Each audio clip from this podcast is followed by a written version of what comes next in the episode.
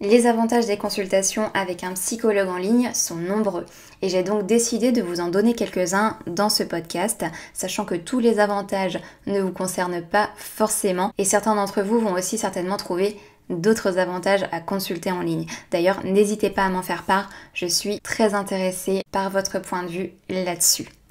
Les consultations en ligne sont un nouvel accès aux spécialistes de la santé, pas seulement les psys, hein, mais aussi les médecins, les diététiciens, les sophrologues, etc. Et de plus en plus de patients et de spécialistes de la santé s'en sont rendus compte durant la période de confinement liée à la Covid-19. Donc cet accès à distance à plusieurs spécialistes de la santé est un gros avantage. Quand vous consultez à distance, vous êtes chez vous, vous ne faites donc pas le trajet pour aller jusqu'au cabinet. Vous gagnez donc beaucoup de temps, ce qui n'est pas négligeable, surtout pour les personnes qui ont un emploi du temps chargé, comme les parents au foyer ou les personnes qui travaillent jusque tard le soir ou qui travaillent de nuit. Et cette flexibilité géographique, elle permet aussi aux expatriés ou aux voyageurs de me consulter. Elle permet aussi aux personnes qui habitent à la campagne d'avoir un suivi psy sans avoir à faire le trajet. Et c'est aussi plus pratique pour certaines personnes en situation de handicap.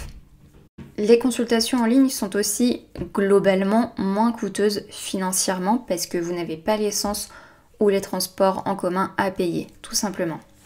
Alors on constate aussi que généralement les patients se confient davantage derrière leur écran ou au téléphone. Alors honnêtement je n'ai pas encore creusé ce sujet, euh, donc euh, je ne peux pas encore vous expliquer pourquoi vous vous confiez davantage à distance, mais en tout cas c'est un fait que j'ai constaté aussi de mon côté. Et d'ailleurs si vous avez une idée là-dessus, n'hésitez pas à m'en faire part, je serais ravie d'avoir votre point de vue à ce sujet. La consultation en ligne offre aussi la possibilité de conserver l'anonymat. Alors ça arrive parfois que certains patients ne souhaitent pas me donner leur identité pour plein de raisons différentes. Certains ne font pas confiance à la fiabilité du téléphone ou d'Internet, donc ils veulent rester anonymes dans nos échanges. D'autres patients sont connus publiquement, donc ne souhaitent pas prendre le risque qu'un suivi psy soit révélé. Et là encore, les consultations à distance sont appropriées, notamment parce qu'il n'y a pas de trajet à faire, donc pas de possibilité d'être suivi. Ça fonctionne aussi pour les personnes qui sont menacées par quelqu'un de leur entourage et ils ou elles peuvent donc bénéficier du suivi tout en étant à l'abri depuis un endroit sécurisé. Un autre avantage, c'est que si vous me consultez par téléphone, on ne se voit pas en face à face. Certains font appel à moi pour ça, parce qu'ils ne veulent pas être confrontés au regard du psy, ils ont peur d'être analysés des pieds à la tête, et donc la consultation par téléphone est appropriée dans ce cas.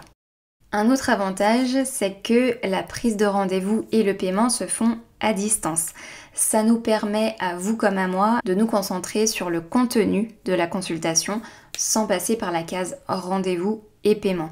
Alors c'est sûrement une question de point de vue, hein, mais euh, je trouve que le fait de payer à la fin de la consultation, ça casse l'ambiance de la consultation. Et euh, j'avais aussi cette sensation quand je travaillais en cabinet. Donc de mon point de vue à moi, c'est un avantage de séparer le contenu de la consultation et le paiement. Voilà.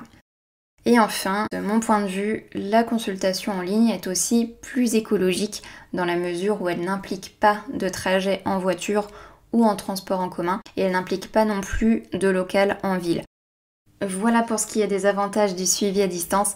Encore une fois, n'hésitez pas à me poser des questions si vous en avez, ce sera un plaisir d'y répondre. En attendant, je vous dis à très vite dans le prochain podcast.